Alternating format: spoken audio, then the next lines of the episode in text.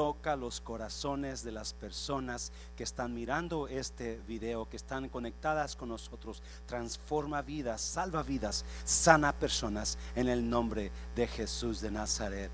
Todos amén, todos contentos. Qué bueno, qué bueno. Pues te saludo iglesia, te extraño.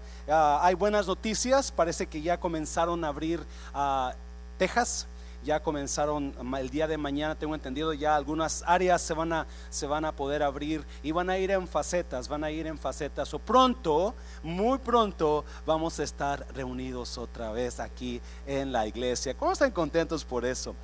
Vamos a ir a Segunda de Reyes, capítulo 6. si usted está en casita y usted este tiene problemas con su familia, con su pareja, ¿por qué no lo trae? ¿Por qué no la trae? Porque yo estoy muy, emocionado por lo que Dios me ha dado en esta mañana.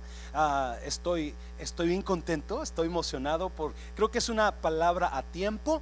Hace como unas seis semanas Dios me dio este pasaje bíblico, lo he estado estudiando y es un pasaje que si usted no lo estudia bien, puede haber un poquito de confusión, ¿verdad? Pero ah, mirando, estudiando y mirando varias revisiones de la palabra, me di cuenta de cosas increíbles que puede servirnos para ahora. So, háblele a su pareja, mándele el texto a algún familiar, mándele el texto a algún ah, amigo y dígale, conéctate, siéntate unos minutos y ponte a mirar esto que este loco va a predicar, ¿ok?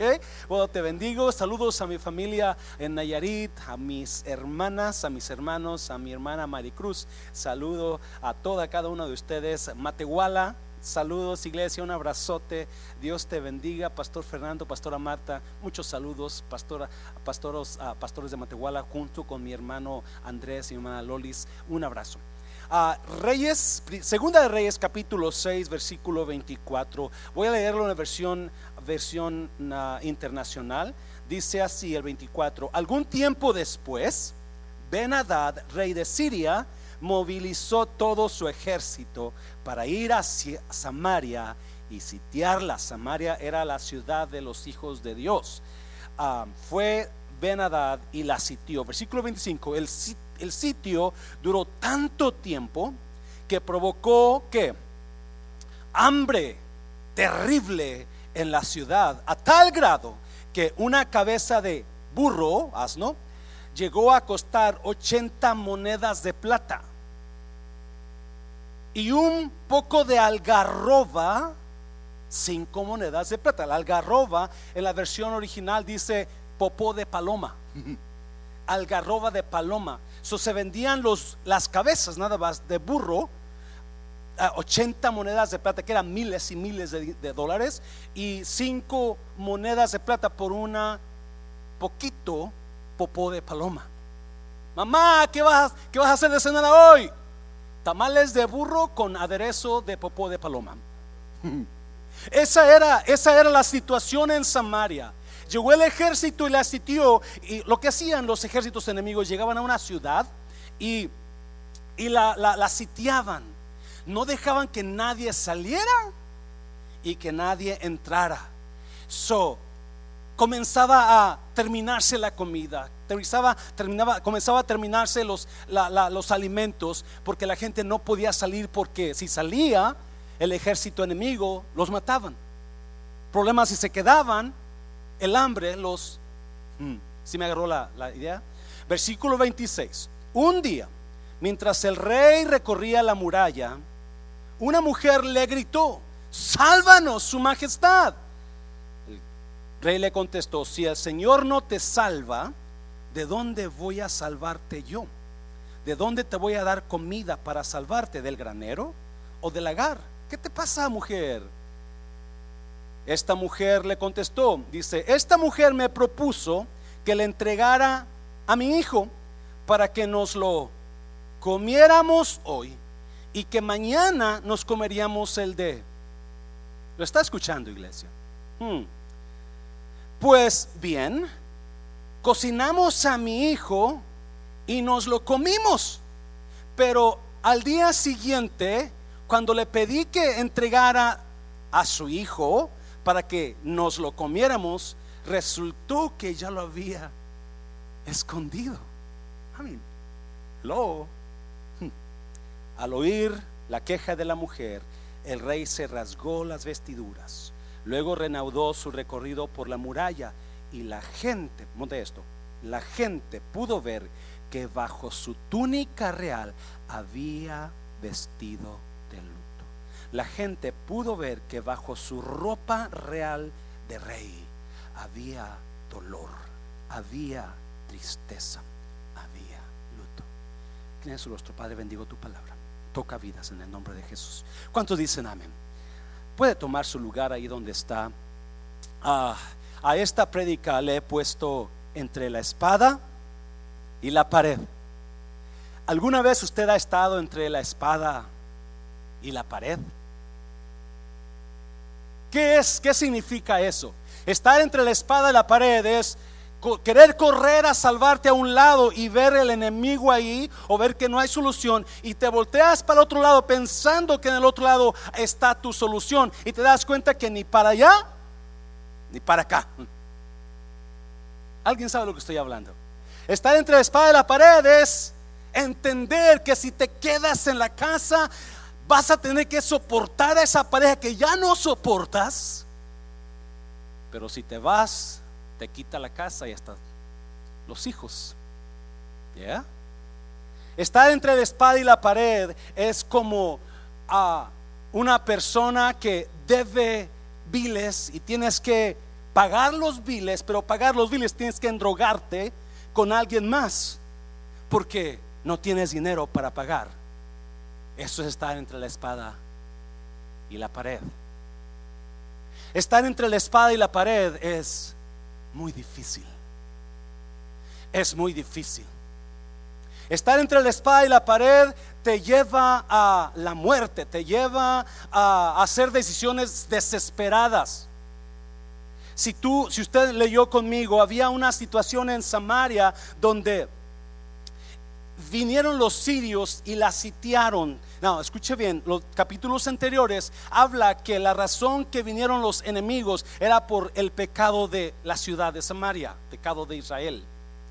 Vinieron, la sitiaron, lo que hacían ellos, venían y con todo su ejército y rodeaban la ciudad y no dejaba que nadie y la sitiaban en cuanto saliera alguien lo mataban. So, la ciudad, si se quedaba adentro la ciudad, en las personas, poco a poco la comida se iba a escasear y los iban a matar de hambre. Pero si salían, salían al enemigo y el enemigo los iba. Es horrible estar entre la espada y la pared.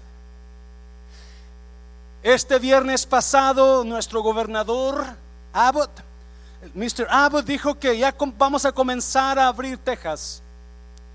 Y dijo, pero va a ser por fases. Tenemos que abrir Texas. Tenemos que abrir, pero no podemos abrirla total.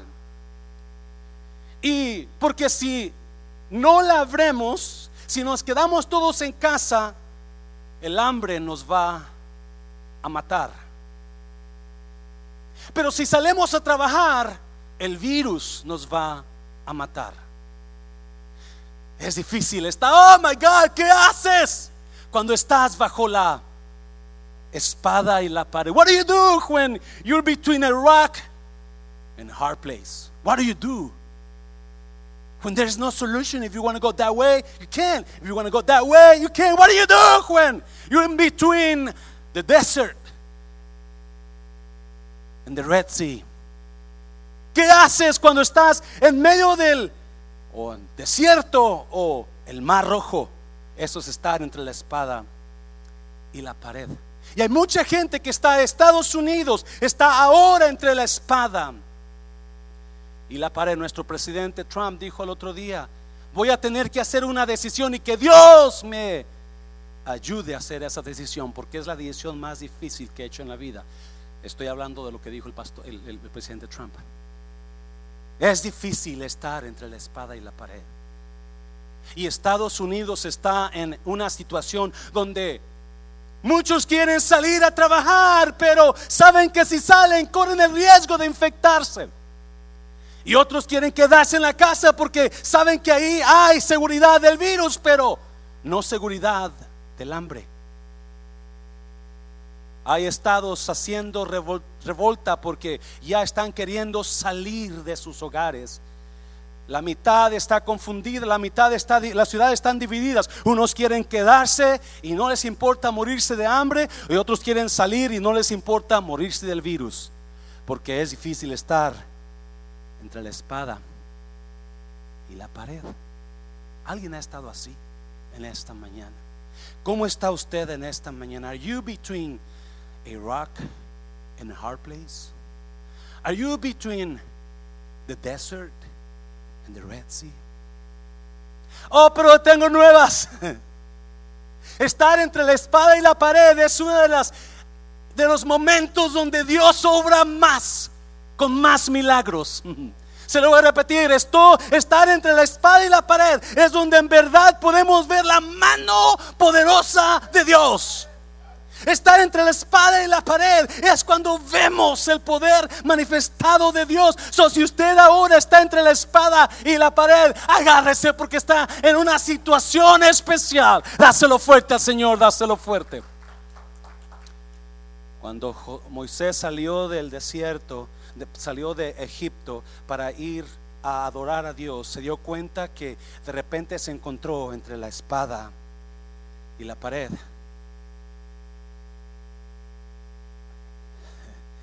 Iban huyendo de Faraón cuando de repente ve a Faraón atrás siguiéndolo y quieren correr enfrente y de repente está el mar enfrente. Y ahora se quedan todos llorando y gritando, ¿qué vamos a hacer? Porque frente está el mar donde no podemos pasar y atrás está el enemigo. Porque se encontraron entre la espada y la pared. Oh my God, pero cuando estamos entre la espada y la pared es cuando vamos a poder ver lo que Dios puede hacer. De repente Dios le habla a un Moisés desesperado que se encontraba entre la espada y la pared y le dijo, ¿por qué lloras Moisés? ¿Por qué te quejas Moisés? Levanta tu mano y apúntala al mar porque yo voy a abrir el mar a media mitad para que puedas pasar. Estar entre la espada y la pared es cuando puedes saber, ver puertas que se abren milagrosamente. ¿Me estás oyendo? Oh, y ese pueblo que en un momento se encontró entre la espada y la pared, ahora Dios ha abierto camino, ha abierto puertas para librarlos de la espada y la pared. Samaria está igual. Samaria está sitiada. Si salen, el enemigo los mata. Si se quedan, se mueren de hambre. Estar entre la espada y la pared es horrible. What do you do? when you are in between a rock and a hard place? What do you do when you are in between Egypt and the Red Sea? What do you do? ¿Qué haces? ¿Qué haces? Es un momento de decisiones, decía el presidente Trump, tengo que hacer una decisión y que Dios me ayude. Y hay cositas que aprendemos entre la espada, cuando estamos entre la espada y la pared. Y este texto me, impactaba porque hace días, hace semanas comencé a leerlo y a estudiarlo. Y yo sabía que Dios iba a hablar ahí, pero creo que es el momento el tiempo perfecto. Si usted está entre la espada y la pared y me está mirando, quédese ahí en su, en su, asiento, no se mueva, porque Dios puede hacer algo grande en su vida en esta mañana. Dios puede hacer. ¿Y, qué es lo que yo aprendo? Mire, vamos a leer la primera parte de lo que yo aprendo. La Biblia dice que cuando el rey ah, miró buscando la solución, porque todo mundo en el mundo está buscando la solución para el virus. Todo, todos presidentes y reyes y poderosos de la tierra están buscando la solución para salir de la espada y la pared. Y iba caminando el rey por el muro buscando qué hago, cómo le hago. Me imagino que iba pensativo. Y de repente una mujer le grita y le dice, ayúdanos, oh rey. Y el rey le dice, ¿cómo te puedo ayudar? Yo mismo no sé cómo hacerle. Sí, mucha gente está desesperada porque el cheque no le ha llegado cuando están poniendo su confianza en el presidente. Están poniendo su confianza en, la, en el sistema de Estados Unidos y muchísima gente, miles y millones de personas están quejándose. I don't have my check yet. Why? Why? Why? Because you're trusting in the government. Estás confiando en Dios porque estás entre la espada y la pared. Y la gente, esta mujer no sabe qué hacer. Y se acerca a un hombre que tampoco sabe qué hacer. Y le dice, ayúdame, rey. Y el rey le dice, ¿cómo te voy a ayudar? Ni yo tengo comida para mis hijos. ¿Qué tienes? Le dice el rey. Y le apunta, esa mujer, ¿ves esa mujer ayer? Quedamos de acuerdo, dijimos, ok, para poder sobrevivir un día más vamos a tener que comernos a nuestro hijo. Hoy comemos nuestro hijo y dijo la otra, ok, pues vamos a comenzar con el tuyo. Ok. Y mañana comemos el mío. Tu hijo primero, mi hijo segundo. La espada y la pared.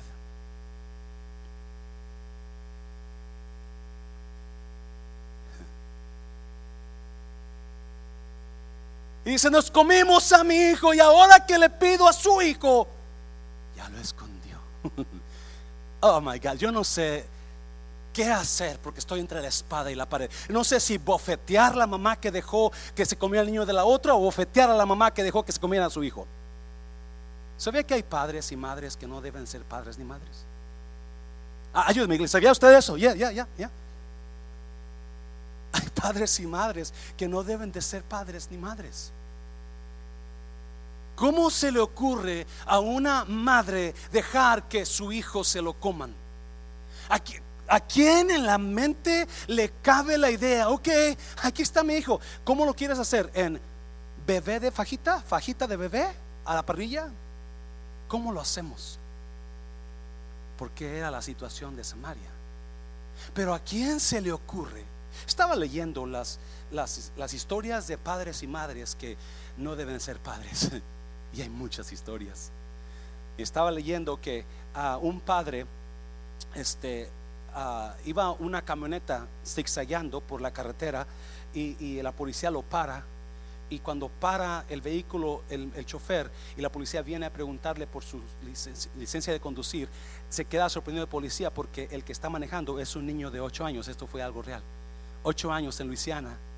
Y cuando ven es que el padre estaba tan borracho que le dijo a su hijo, a su hijo, ten, tú maneja, yo voy a dormir. El problema es que atrás en el asiento también venía una hermanita de cuatro años de edad. ¿Qué, ¿Qué, padres hacen eso? Estaba leyendo que la Barbie humana, ¿alguien ha escuchado de la Barbie humana? De Human Barbie, allá por Europa creo, Inglaterra. Ah, cuando su hija cumplió siete años de edad, no le regaló una muñeca, no le regaló una piñata, le regaló un vale para que cuando cumpliera 16 años se, hiciera los pechos más grandes la niña. ¿Qué madre hace eso? Porque hay padres y madres que no deben de ser padres y madres. Allá por el año 2002 estaba supervisando unas salas en la aerolínea y estoy como en la sala 28 y de repente suena el radio. Mister José, Mister José, venga por favor rápido a la sala 35, lo necesitamos la voz de una mujer desesperada. Yo estoy ayudando a un pasajero, no, no, no tengo tiempo para ir inmediatamente. Solo le contesto y le digo, dame unos minutos, tengo un pasajero aquí, cuando termine voy para allá. Y la, voz desesperada que se escuchó en el, en, el en el radio dijo, por favor no se tarde mucho. Era una persona de otro, de otro país con un acento muy fuerte, una mujer ya mayor, ah, muy dulce la señora, pero un poquito batallaba mucho para trabajar vuelos de las aerolíneas. So, ya, yo pensé que era algo simple, como ya, yo ya, la conocía la persona, yo pensé que era algo simple, como no, no trabaja, batalla mucho para trabajar los vuelos. Y, y, y, pues termino, me lleva unos minutos terminar el problema con el pasajero, y ya cuando termino comienzo a caminar a la sala 35.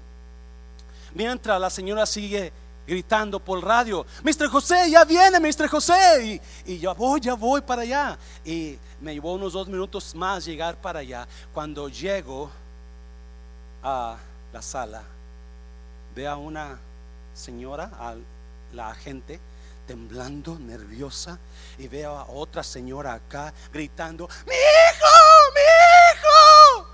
Y yo dije, ¿será la llorona? Pero no, no era la llorona, ¿verdad? Este, solo voy con, con la, el agente, la gente, le, le pregunto, ¿qué pasó? ¿Por qué está así? Y la, la, la, gente no me puede decir. dice, es que, es que, es que algo pasó, pues dime qué pasó para poder ayudarle. Y dice, es que su hijo se fue en ese avión que va para Pensacola, Florida. Ok, ¿cuántos años tiene el hijo? ¿30, 20? No, tiene 8 meses. ¿What? Lo que pasó es que la, la, la gente iba a abordar el vuelo para Pensacola, Florida, y y llegó la señora con su bebé con su bebé y cuando está cuando está en línea para abordar a la señora con el bebé le da por ir al le da por ir al baño. So está otra señora enfrente y le toca el hombro. Señora, ¿me puede cuidar mi bebé mientras voy al baño? La otra señora, yeah, ajá. Ok y se va la señora al baño. Yo no sé cuánto tiempo duró, pero es, y no ¿se ha notado usted que últimamente la gente que va al baño dura como dos, tres horas? Yo no sé, yo no sé si es una maña, yo no sé si se van a dormir o a hablar con sus amigos o yo no sé qué van, pero cada vez que alguien va al baño dura dos, tres, cuatro y uno, uno está, ay Dios mío, ¿cuándo sale? Porque ya tengo que ir al baño. ¿Yes? Llego yo a la sala y la señora, no, escuche bien, por favor, para que me entienda un poquito. Las aerolíneas, por si que usted tiene niños menores de dos años, las aerolíneas, si usted viaja aquí localmente, las aerolíneas no le van a cobrar por su bebé. Si es menor de dos años, no le van a cobrar por es, usted puede llevarse a su niño en sus piernas con usted y está bien. Pero si tiene que usted darle la información de su bebé a los agentes. Porque cada persona que entra en ese avión tiene que estar registrada con el nombre. Y le van a decir, ¿cómo se llama su niño? No, pues Panchito. ¿Qué edad tiene su niño? 18 meses. Y la gente va a poner ahí, cuando sale el boleto, en el boleto dice, viajando con infante. Y en el sistema está el nombre del infante. Adivine por qué hacen eso. ¿Por qué cree que hacen eso? Para que si ese avión se cae,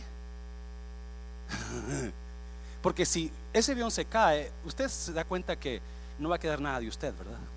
No van a, ah, ya está Memo, mira, ya está hermano Juan Carlos, mira. No, no, no, no. Lo que va a quedar ahí es puro polvo.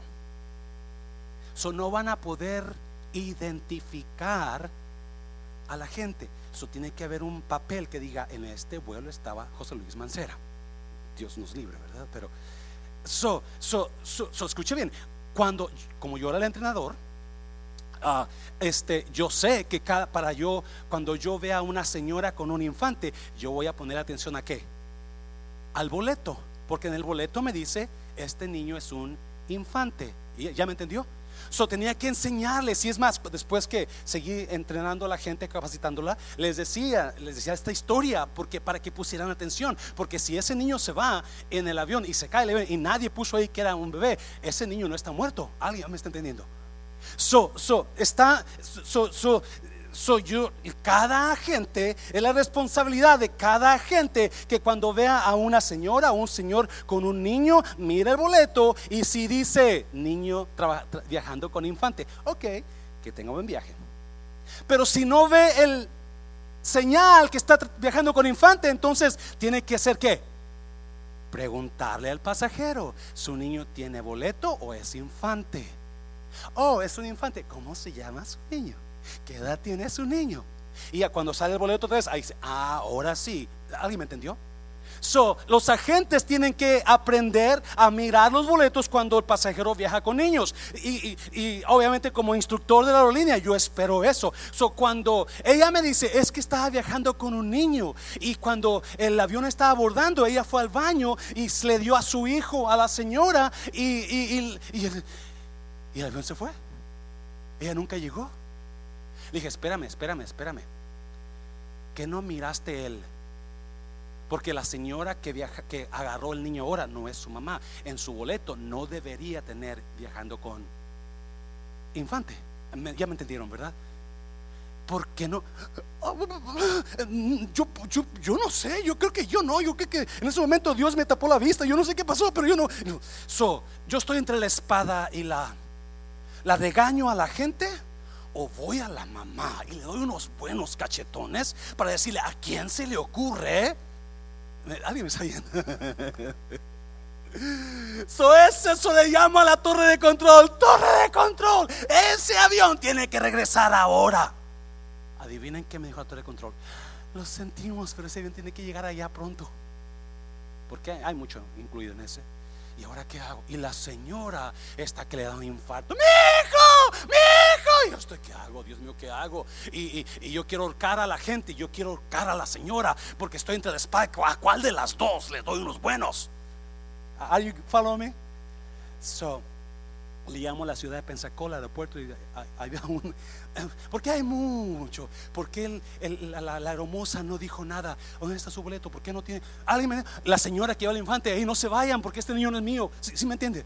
So, usaba esta, esta historia para enseñar a mis, a, mis, a mis alumnos de la importancia. Pero en ese momento, so, le llamo a Pensacola y les digo, hey, um, ahí va una señora que su hijo no es su hijo.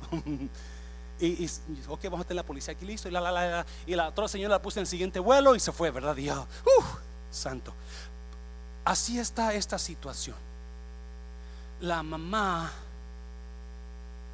deja que se coman al niño y el niño de la otra lo esconden.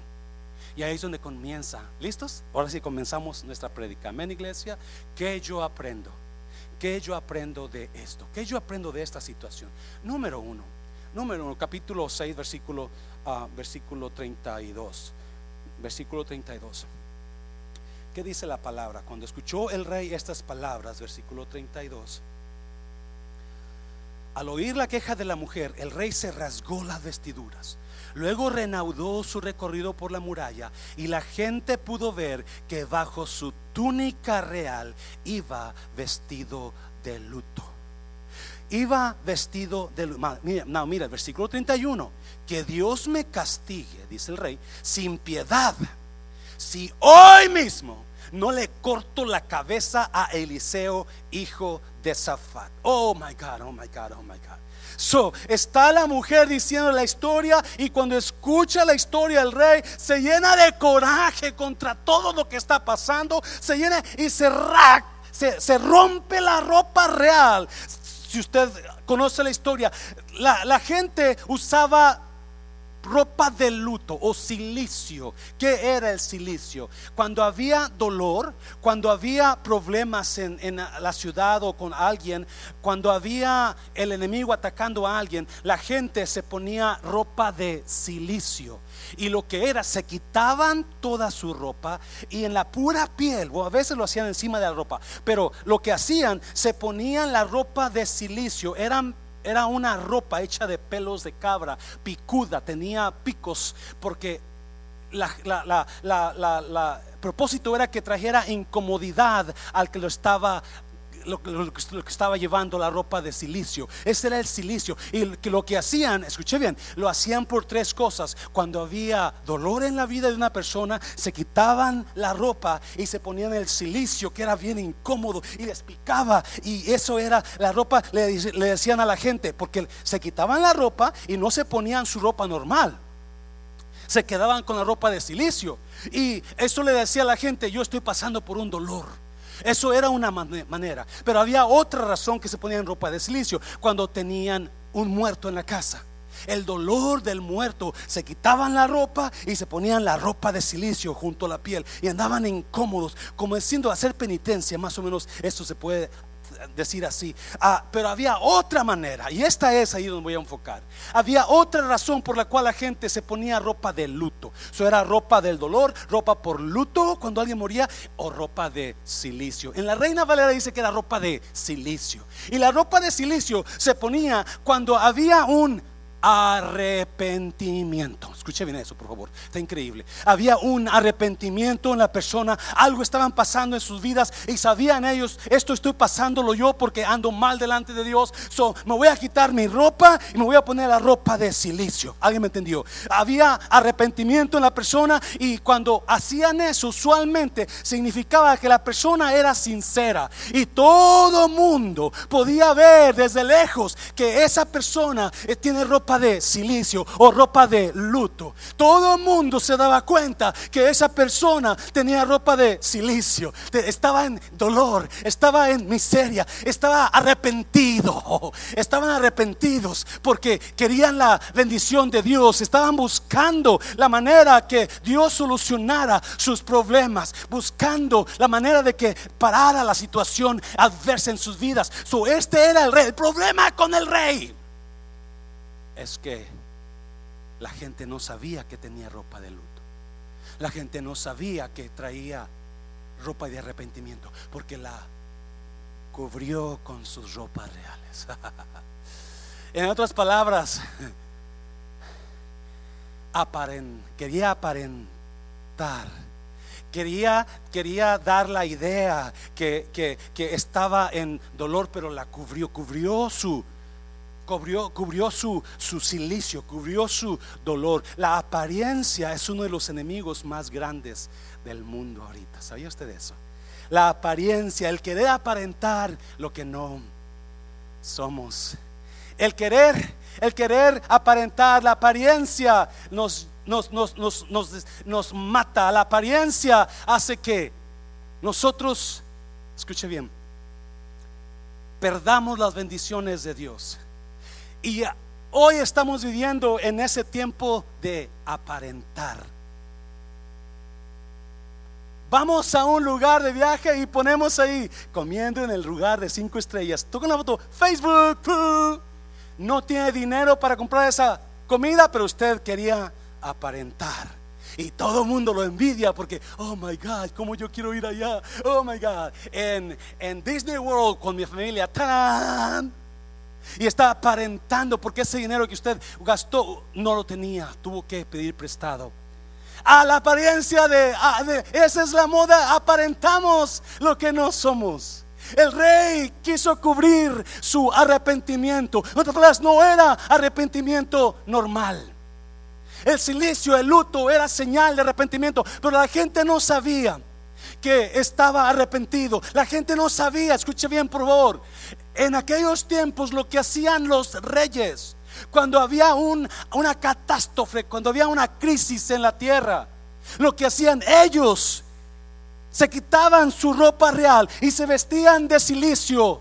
Y todo el mundo los miraba y llamaban al pueblo y les decían, ¿me está oyendo iglesia? Y les decían, todo mundo de aquí en adelante, póngase en silicio, pon, quítese su ropa, porque vamos a buscar al Dios de los cielos. ¿Alguien me está oyendo? Y esa era la, eso era lo normal de los reyes. No este rey, no este rey. Él quiso aparentar arrepentimiento, él quiso aparentar dolor, pero se cubrió el silicio, se cubrió la ropa y comenzó y pero cuando se rompe las ropas, él no se acuerda que abajo de sus ropas reales hay ropa de silicio. Oh my God, oh my God. No importa qué situación esté pasando usted, todavía hay ropas reales sobre usted. No importa qué virus esté atacándolo, todavía hay ropa real sobre usted. No importa qué el diablo ha hecho con mi vida, todavía hay ropa real sobre mí. No importa qué es lo que el enemigo ha hecho con su matrimonio, todavía hay ropa real sobre usted. Oh my God. Oh. Y este rey no se da cuenta que cuando se rompe las ropas reales, entonces la gente se queda sorprendida oh my God, ha estado en silicio. Ha estado en lo, dolor, ha estado en luto, porque el rey no querían que se diera cuenta. El rey no querían, así como hay gente que no quieren que sepan que usted es creyente, no quieren que sepan que usted ama a Dios, no quieren y se cubren su silicio y se lo y se lo y se lo y se, y se lo guardan para usted. Y él quería aparentar algo que no era.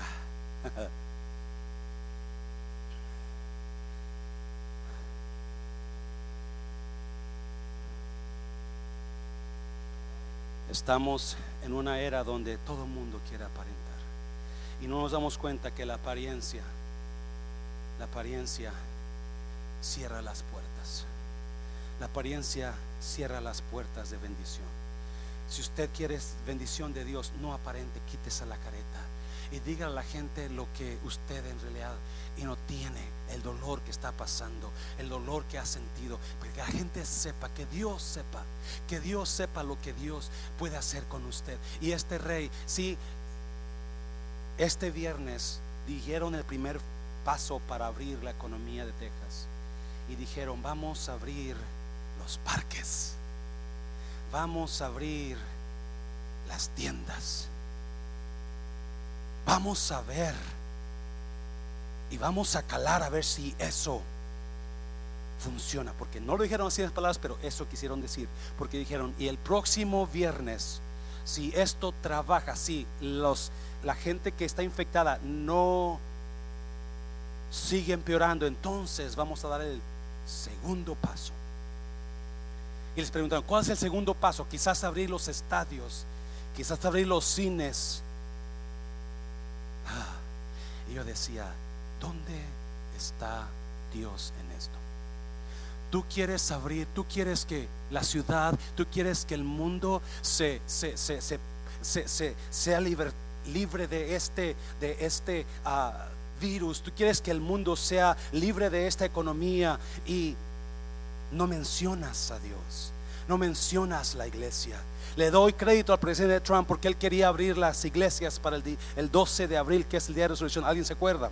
Y dijo, quiero abrir esas iglesias, pero no le permitieron. Y obviamente no era el tiempo de Dios, porque estaba muy fuerte. Pero déjame decirte, el los, reyes del mundo están desesperados buscando, buscando la solución. Y quizás si hacemos esto, quizás si permitimos que ciertas personas salgan, pero otras no salgan, quizás si abremos ciertos negocios, quizás es, y qué bueno, eso, muchas cosas van a trabajar, pero déjame decirte, hay algo que el mundo se ha olvidado. Así como este rey, este rey quiso aparentar, aparentar, se cubrió el silicio, se cubrió el dolor, pero hay algo que los gobernantes, las naciones tienen que entender que la búsqueda de Dios es la que trae sanidad a las naciones. La real búsqueda de Dios es la que trae sanidad a las naciones. Y orando y pensando y meditando hace tres madrugadas en mi casa, yo le preguntaba a Dios, ¿cuándo Dios? ¿Cuándo Dios? Y en mi mente había una palabra.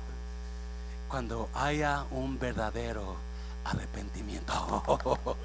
Oh my God, cuando haya un verdadero arrepentimiento. Y eso es lo que el rey no hizo. Oh, él, él se cubrió su arrepentimiento. Él se puso sus ropas reales. No, todo está bien. Ya vamos a salir de esta. Ya vamos a Aunque dentro de él se está muriendo. Alguien ha estado así, donde a veces dentro de usted se está muriendo, pero hasta aparentando que nada está pasando. Pero dentro de usted hay luto, hay tristeza, pero tiene que mostrar sonrisa a todo el mundo. Hola, ¿cómo está? Oh, bendecido, gloria Gloria a Dios, aleluya. Oh, me encanta los cristianos que aparentamos. Me está viendo. Oh, gloria a Dios, pastor. Usted tiene que ser un pastor. ¿Por qué cerró la iglesia, pastor?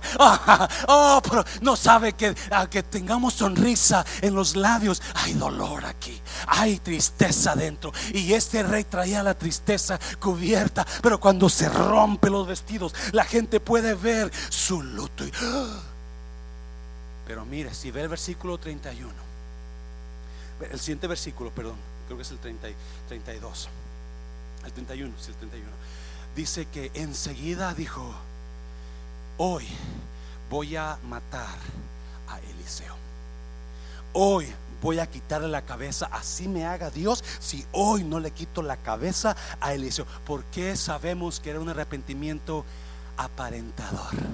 ¿Por qué nos damos cuenta que él no estaba bien con Dios, porque en medio de su dolor está queriendo acusar a los demás, está odiando a los demás, está queriendo hacerle daño a los demás. Él trata, él piensa que está bien porque trae el luto en, adentro, él piensa que está supuestamente en arrepentido con Dios, porque pero enseguida sale el verdadero hombre y dice, "Hoy yo le voy a quitar la vida a Eliseo." Déjame decirte, iglesia, si tú estás en esta escuchándome esto, esta palabra y no hay un verdadero arrepentimiento en la iglesia, Y estoy hablando de la iglesia en general. Ese es un mensaje de Dios para la iglesia. La iglesia necesitamos levantarnos en verdadero arrepentimiento. Hay tanta gente que está trayendo tanta teoría. Los chinos, los rusos, Estados Unidos, Trump, esto. No, no, no, Dios está llamando a un verdadero arrepentimiento. Presidente Trump, gobernador Abbott, con todo respeto, cuando,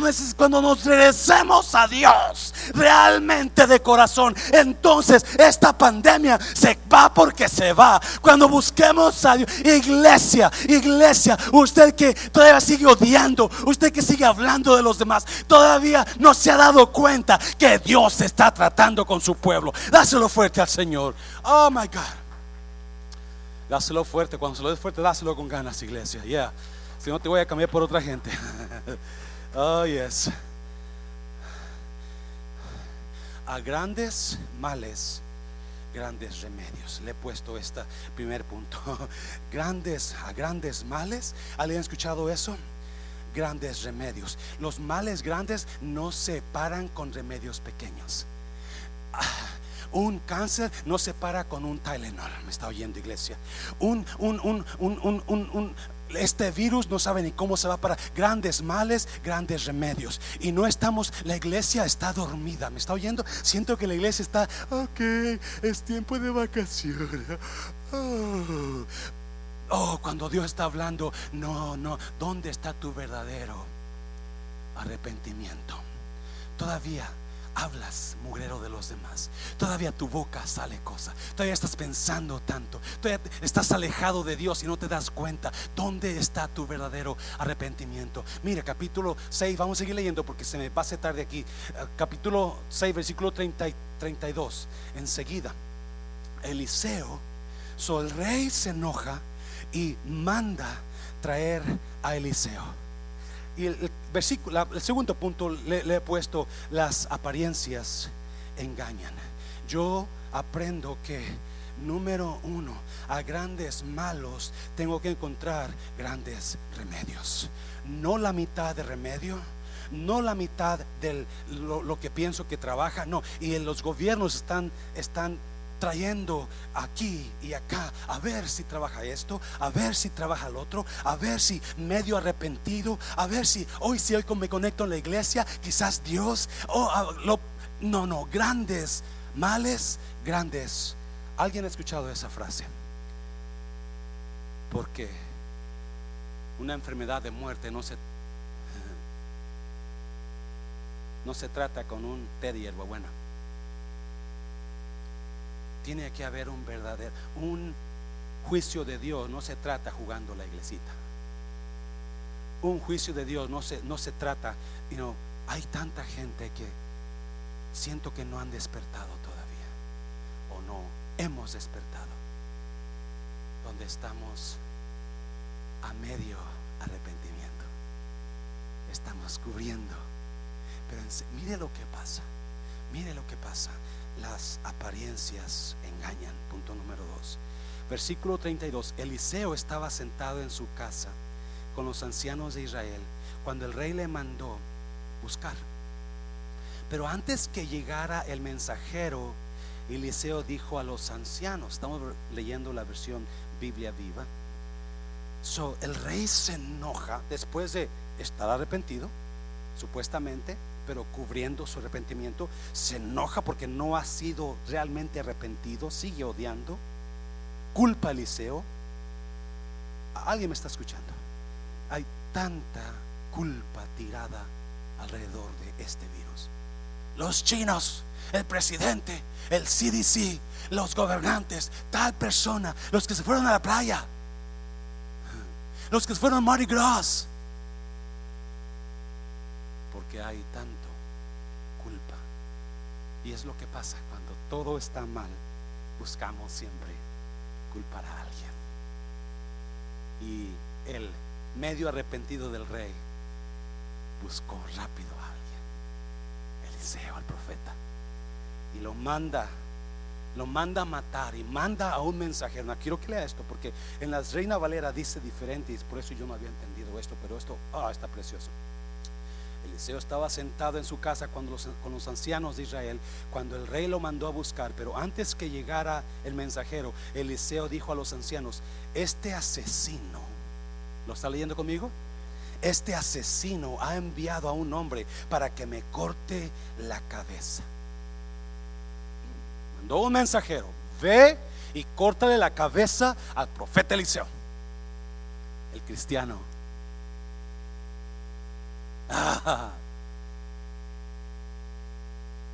Los medios arrepentidos.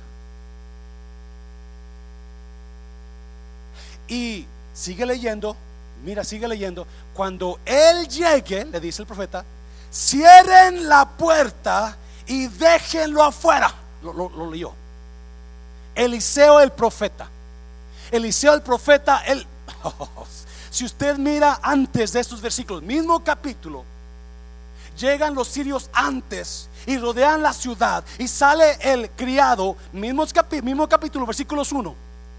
Sale el criado y ve a los, ve a los, a los sirios, al enemigo rodeando la ciudad. Y el siervo del Eliseo grita, oh Señor, ¿qué vamos a hacer? El enemigo nos ha rodeado. Y Eliseo sale y dice, ay pobrecito, Señor, abre los ojos para que vea. Y ¡pum! Que de repente el criado ve miles y miles de caballos de fuego, ángeles listos para ayudar a Eliseo. Alguien me está oyendo, porque está importante esto. Acuérdense, para que usted agarre eso, tiene que poner atención. Pero aquí, cuando el, cría, el siervo del rey va a cortar la cabeza, Eliseo le dice a sus ancianos: No dejen que entre, ciérrenle la puerta. Alguien, está agarrando. Porque, escuche bien, las apariencias siempre cierran puertas. Las apariencias si usted es una persona que aparenta lo que no es, aparenta lo que no dice, aparenta lo que usted cree, aparenta, usted nunca va a ver puertas abiertas de Dios. Usted puede abrir puertas con sus fuerzas, usted podrá abrir puertas con su inteligencia, usted podrá abrir puertas con su sagacidad, pero nunca las puertas de Dios se van a abrir sobre usted, porque las puertas que usted abra van a ser limitadas. Pero cuando Dios abre puertas, van a ser ilimitadas. Oh my God, porque la apariencia siempre va a cerrar puertas. Alguien está aquí, iglesia. Dáselo fuerte al Señor, por favor. Alguien dígame. Yeah, puedes gritar, iglesia, no tengas miedo. Oh, cuando Él llegue, cierren la puerta. No por miedo, no por miedo. Porque Dios no está hablando a los que aparentan. Uh.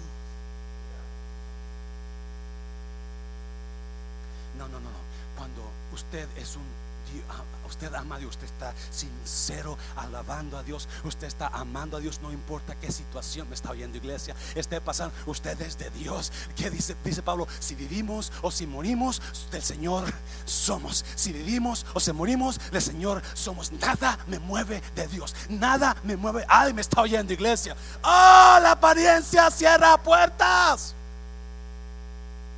Y luego dice, yo escucho pasos, porque su amo pronto vendrá tras él, lo leyó. Ok, cuando el siervo venga, cierra la puerta, porque no hay sinceridad en él. Están aparentando. Oh, we live in a world of pretenders. We, I pretend this. I pretend that I'm happy with my boyfriend and you hate your boyfriend. I pretend, I, pretend that I'm, that I'm happy, you drinking a cup of, dijeron en México, el Starbucks. Y el Starbucks te hace infeliz y te, te, te da agruras. Porque pensamos, queremos, queremos, no, we want to pretend. We want to pretend. Facebook, yeah, pretend. Mi novio, pretend. Estoy en China, pretend. Yo le dije a los, a los, a los, um, a, los empleados del refrán, de aquí en adelante el que me traiga buenas ideas, lo voy a mandar a un viaje gratis a China o a Roma o a España. Si lo agarró, ¿verdad? gracias, hermana, por, por, agarrarlo. Si usted quiere un viaje gratis, esto es, tráigame buenas ideas para ver cómo le hacemos con el refrán y lo voy a mandar o a China o a Roma o a España gratis. Usted, yo, yo lo pago, yo lo pago, no se preocupe. Nadie me agarró la palabra todavía. Cierre la puerta. porque detrás de él ¿Para qué va el rey a buscar a Eliseo si ya mandó a un siervo? ¿Para qué va el rey? ¿Qué pasó con el rey? ¿Qué pasó? What happened to this king that is half converted? He's half Christian. He's half a believer. He's not a real believer. He comes to church. He sends text messages. We love you, brothers. Manda versículos de la Biblia. Hey, hermano. Pero está medio convertido.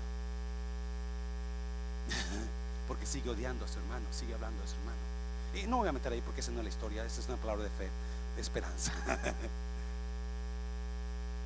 y versículo 33, mire, mire, mire, mire. Eliseo aún estaba diciendo esto cuando llegó el mensajero.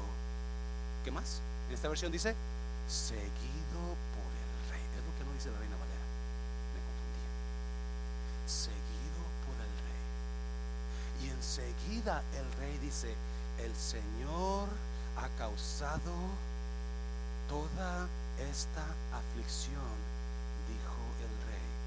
¿Por qué de esperar ayuda de él? Ah, lo, lo, lo entendió iglesia, wow.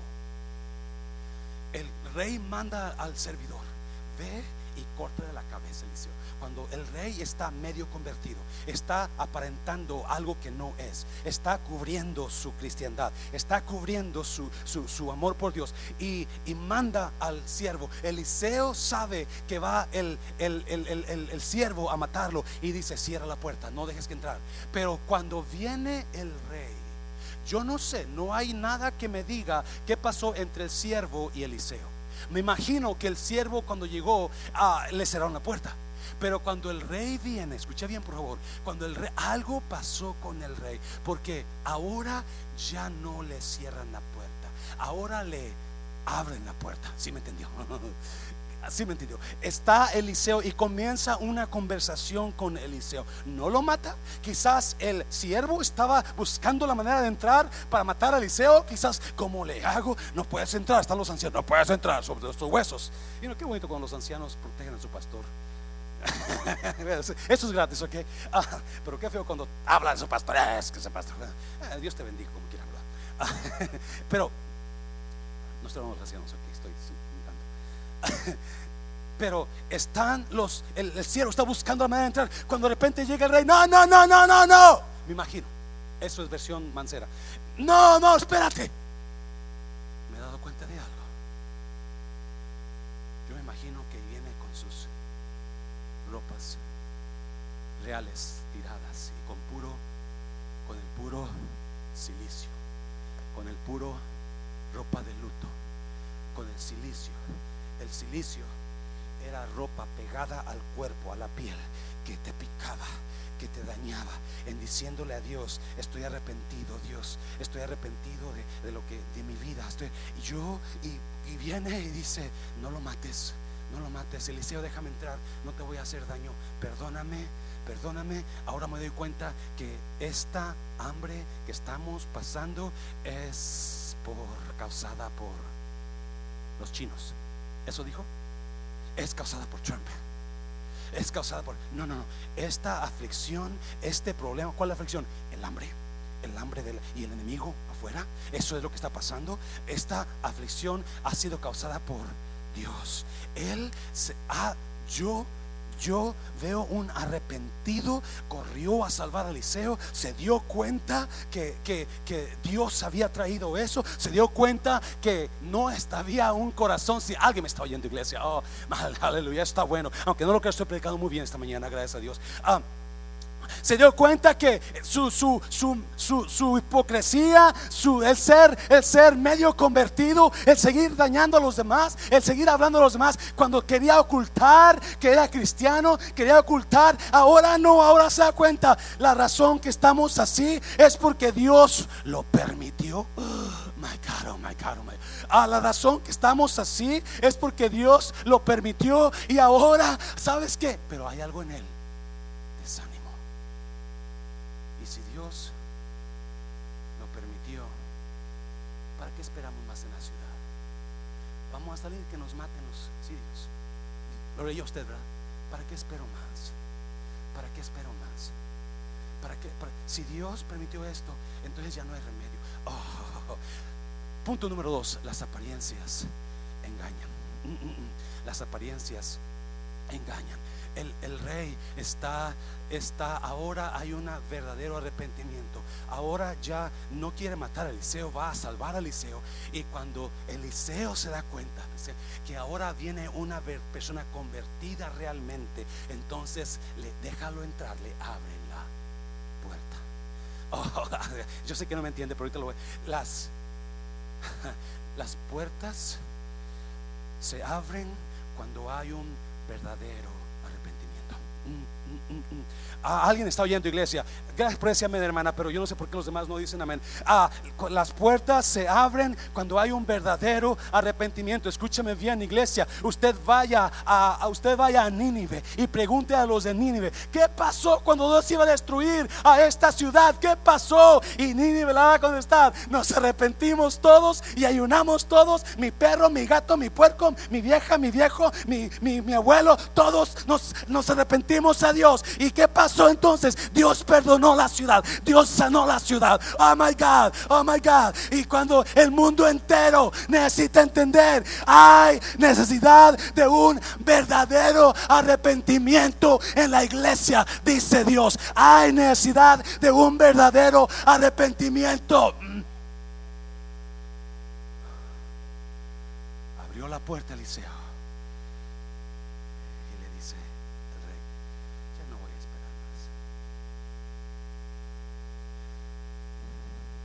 esto está muy duro, esto Dios lo permitió, ya para qué.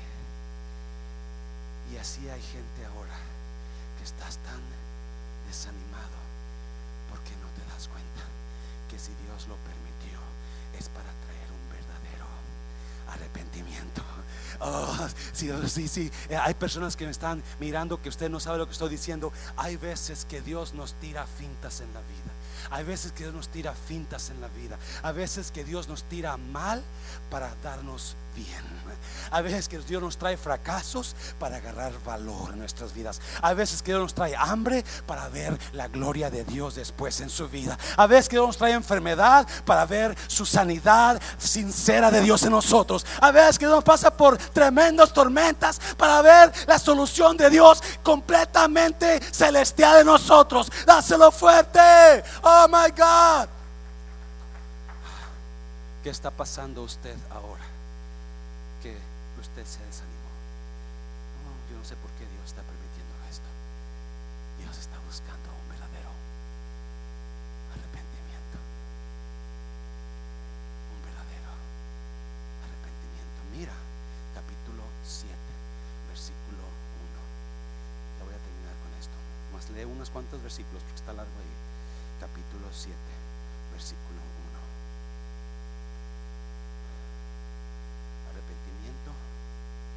1. fe es igual a puertas abiertas. Ya lo miramos, ya lo hablamos. Arrepentimiento más fe. Cuando Eliseo cerró la puerta, cuando había una persona que pretendía ser creyente. Eliseo cerró la puerta cuando miró venir a una persona que le iba a hacer daño. Porque la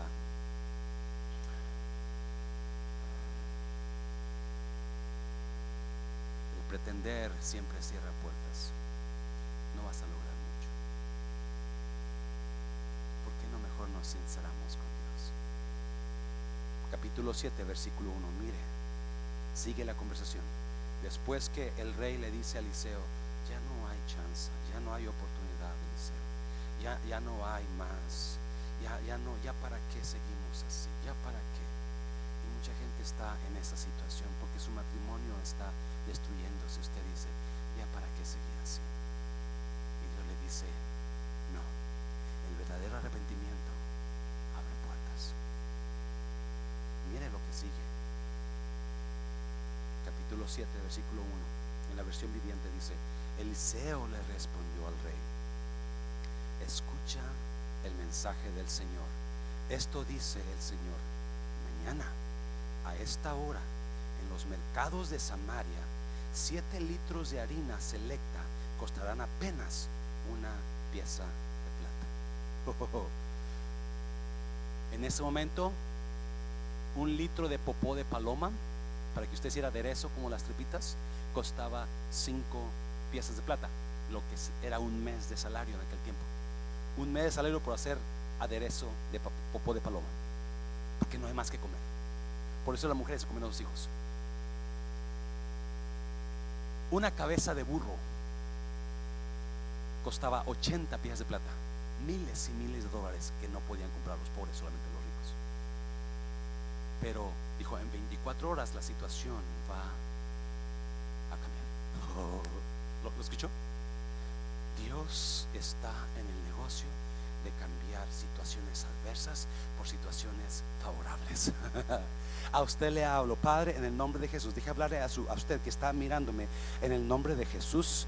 Yo hablo a esta persona que me está hablando donde su situación está adversa, tan adversa que quiere soltar el matrimonio, quiere soltar su situación, quiere soltar lo que Dios le ha dado. Padre, en el nombre de Jesús, yo te pido conversión en ese corazón porque tú vas a hacer una vuelta 300. Oh Dios mío, tú vas a traer una bendición a ellos en el nombre de Jesús. Yo hablo personas y profetizo a personas que me están mirando, que están en situaciones adversas, donde su vida, su futuro hoy comienza a cambiar para bien en el nombre de Jesús. Oh, mal. Oh, yes. De hoy mañana a esta hora en los mercados de Samaria, siete litros de harina selecta costarán apenas una pieza de plata y 14 litros de grano de cebada costará apenas una pieza de plata. No, mire, versículo 2, muy importante, mire, versículo 2. El funcionario que atendía al rey le dijo al hombre de Dios, eso sería imposible aún cuando el Señor abriera las puertas del cielo. Eso no puede pasar aunque Dios sus manos. Eso no va a pasar. Si hay gente que está tan desanimada ahorita, tan tirada, que están completamente creyendo que eh, nada los va a ayudar así. Y este hombre no creyó, dígame conmigo, creyó, no creyó la palabra del profeta. Mire la palabra del profeta. Versículo 3. Ah, ah, no enseguida, perdón. Pero Eliseo le respondió, lo verás con tus propios ojos pero no podrás comer. Lo podrás ver, pero no podrás comer. Para poder tenerlo, necesitas creerlo. Te lo voy a repetir.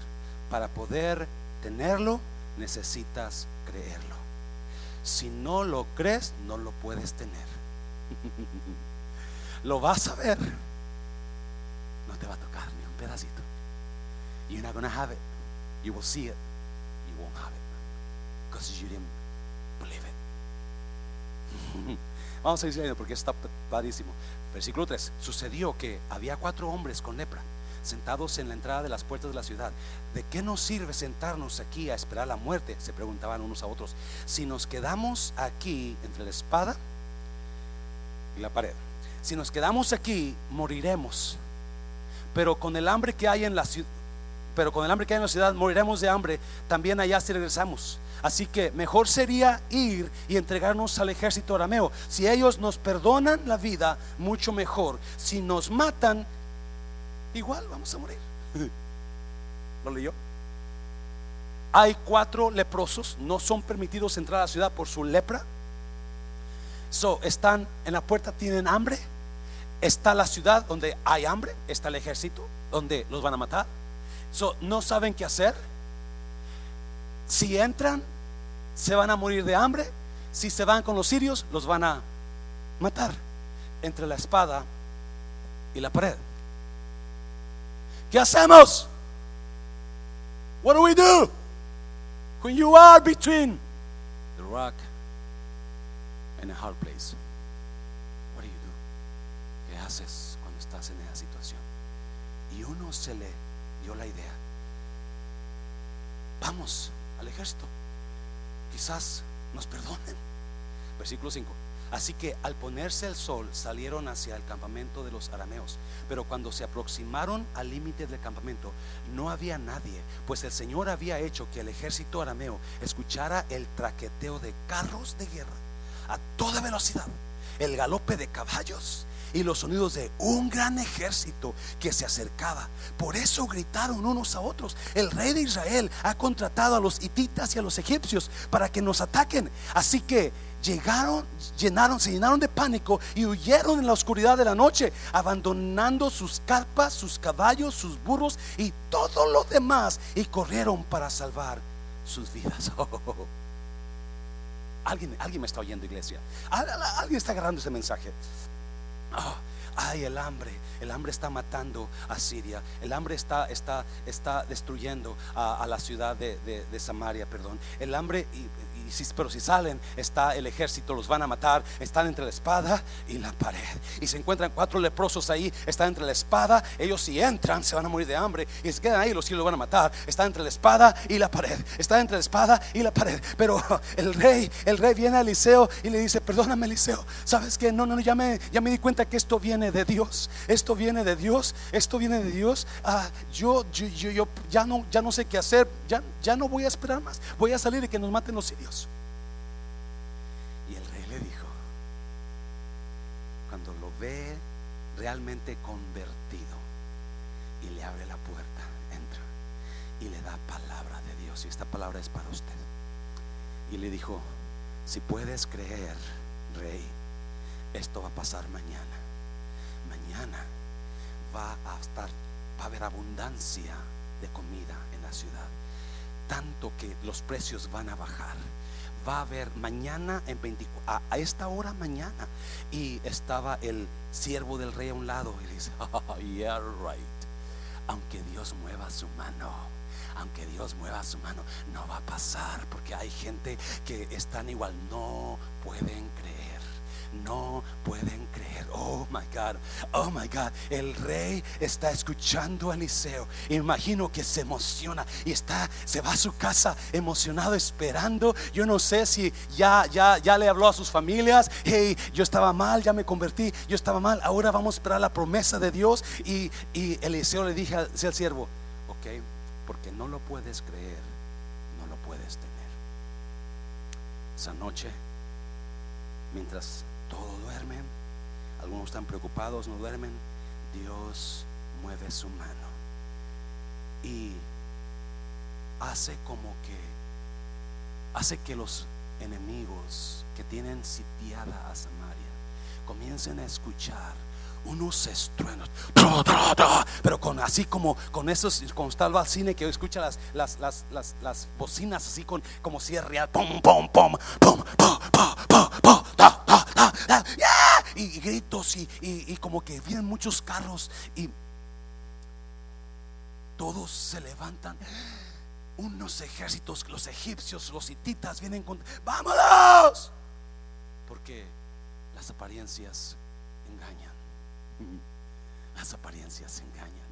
A veces Dios está en nuestros momentos más difíciles como el jardinero, pero no sabemos qué es el jardinero, qué es Dios, pensamos que las apariencias se engañan. A veces en los momentos más difíciles, ahí está Dios con nosotros y nosotros no nos damos cuenta que está Dios ahí. Y en ese momento ellos escuchan y eso me dice a mí que no todo lo que yo miro es real ni todo lo que escucho es verdad. y estos hombres se espantan tanto que huyen, huyen, miles y miles de soldados huyendo con miedo. El poderoso ejército que tenía sitiada a la ciudad, muriéndose de hambre, ahora está huyendo porque la mano de Dios vino a tomar, control en esa ciudad. Me está oyendo, se lo voy a repetir. Lo que los, eh, lo que los sirios del poderoso ejército de Siria tenía sitiada a Samaria. Era tan poderoso el ejército de Siria que los que estaban en Samaria estaban amedrantados, estaban orando, estaban chillando, estaban quejando, estaban muriendo de hambre, estaban comiendo a sus hijos porque no había hambre. Pero ahora ese poderoso enemigo de Siria, cuando viene la mano de Dios, tiene que huir. Me está oyendo, tiene que huir. Oh my God, no si me está oyendo usted, pero hay situaciones que lo tienen a usted tan agobiado, tan, tan apesadumbrado, que no puede dormir porque no le ha dejado que la mano de Dios venga sobre usted y se haga cargo de su situación. Oh, aleluya. Alguien puede dar un aplauso al Señor por lo menos. Oh, my God. Aleluya. Y estaba lo que usted no puede controlar. Dios es más poderoso que todo ejército, que todo enemigo, que todo virus. Oh. Uh.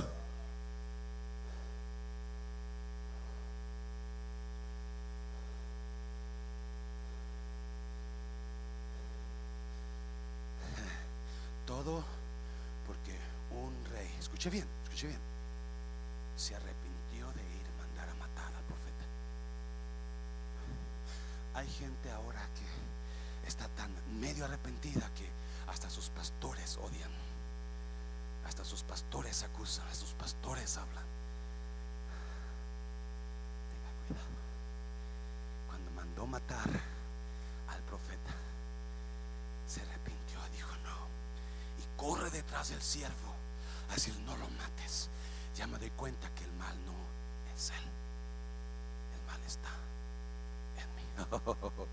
Oh my God, no puedo terminar esto. I'm sorry, I'm sorry. Ya termino pronto. Ya me lo termino. No es en la causa del profeta Eliseo. El problema está en mí. Hoy hay tanta gente buscando respuesta, buscando querer arreglar a los demás cuando no se dan cuenta que el problema está en ellos. y hay gente que me dice, me voy a ir. Pues a donde usted vaya, se va a llevar a usted con usted. Y cuando usted vaya a donde va usted, lo que misma maldición lo va a seguir cuando usted no se dé cuenta que necesita arrepentirse delante de Dios. Oh my God, oh my God. Oh, porque no está el mal en los demás, el mal está en mí.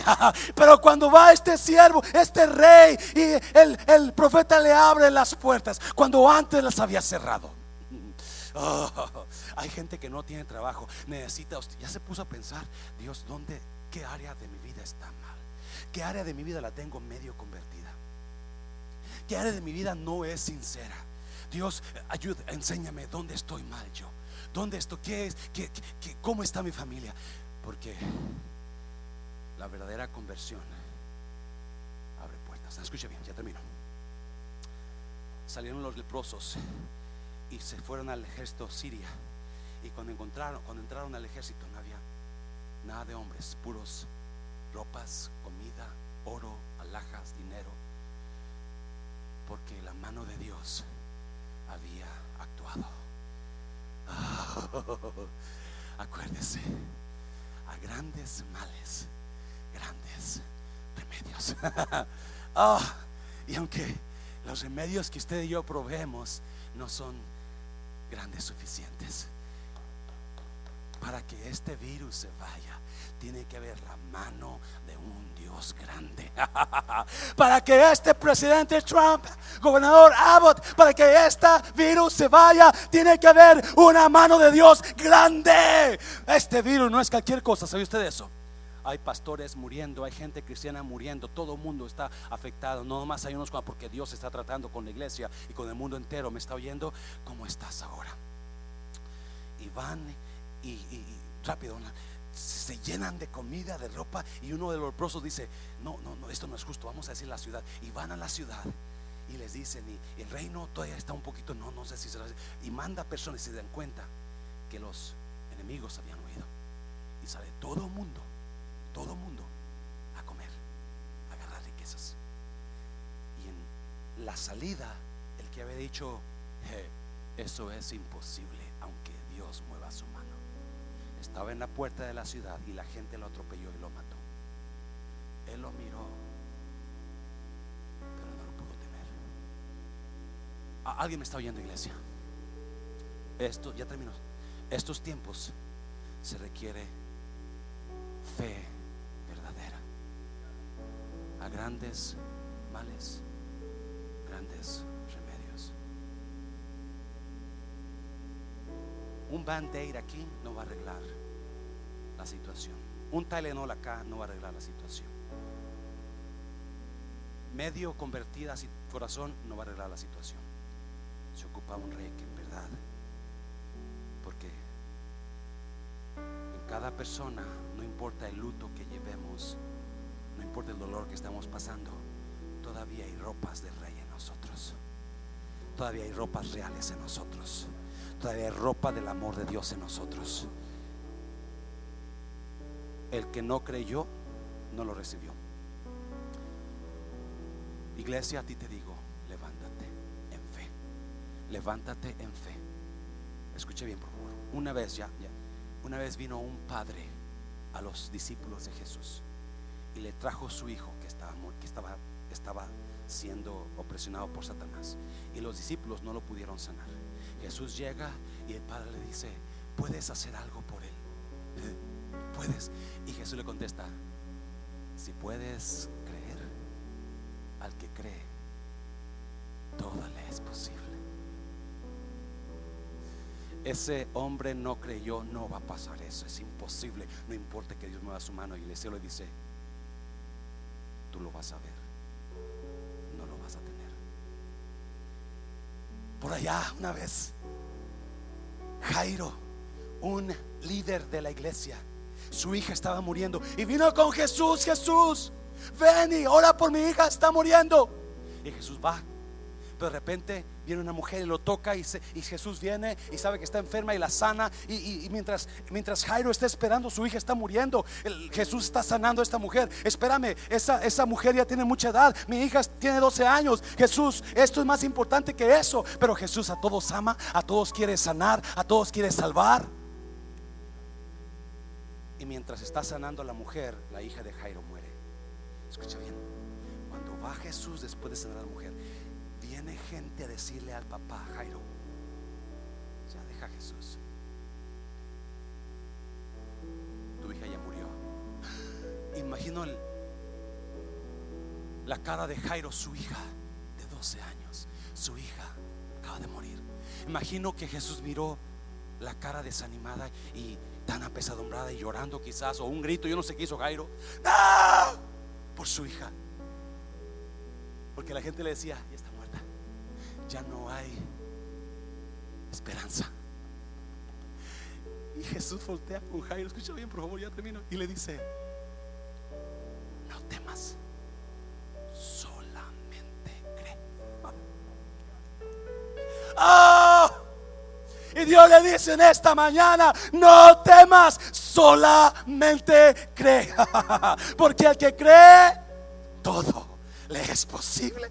Oh, el siervo dijo, ah, eso no va a pasar, ni aunque Dios mueva la mano. Eliseo le dijo, al que cree todo le es posible porque no lo crees, no lo puedes tener. Oh my God, no hay virus que pueda detener la mano de Dios. Ah, así como mandó a correr miles de soldados de un ejército sirio, así puede mandar y destruir, mandar a correr a este virus cuando haya una nación, un corazón completamente arrepentido delante de Dios. Cierra tus, dáselo fuerte, Señor, dáselo fuerte. Ahí donde estás, cierra tus ojos. Ahí donde estás, cierra tus ojos. Dios me hablaba a mí personalmente. Es que esta predica nació porque Dios me habló a mí primero. Y me decía, de veras, ¿sabes?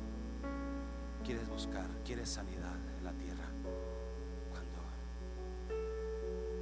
no hay un verdadero arrepentimiento en ti. No hay una verdadera búsqueda de Dios en ti. El rey quiso cubrir su luto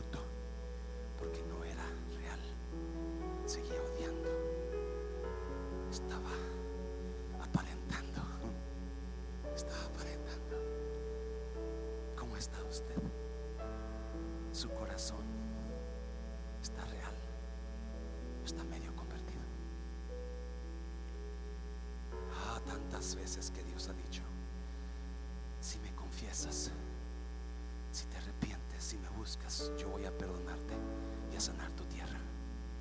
¿Cómo está usted en este tiempo?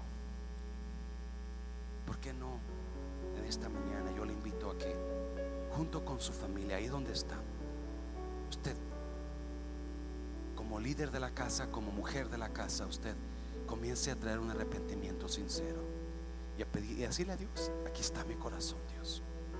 Jesús murió en la cruz del Calvario para perdonar sus pecados, pero no lo va a hacer a menos que usted le diga, perdóname Jesús. Él lo puede hacer sin que usted se lo diga, pero Él necesita escucharlo de usted. Él necesita escucharlo de usted. ¿Cómo está su casa? ¿Cómo está su situación?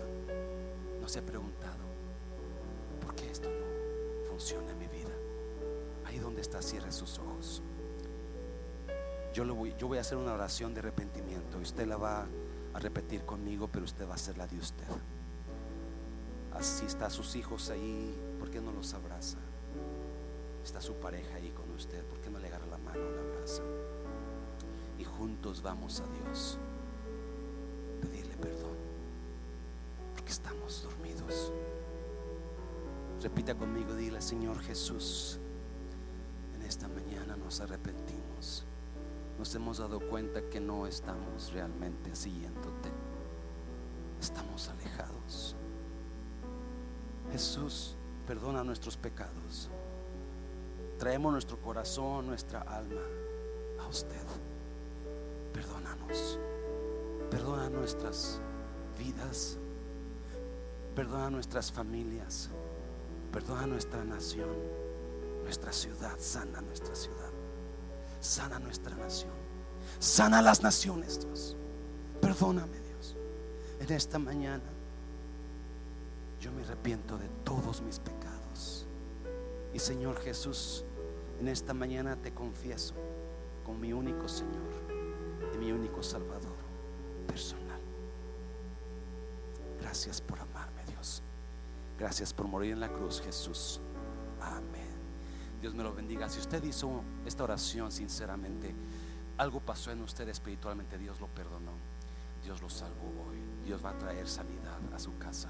Dios te bendiga. Busque una iglesia donde congregarse. Iglesia Mundo de Restauración, te amo. A Matehuala te amo. Pronto nos estamos mirando si Dios quiere. Bendiciones.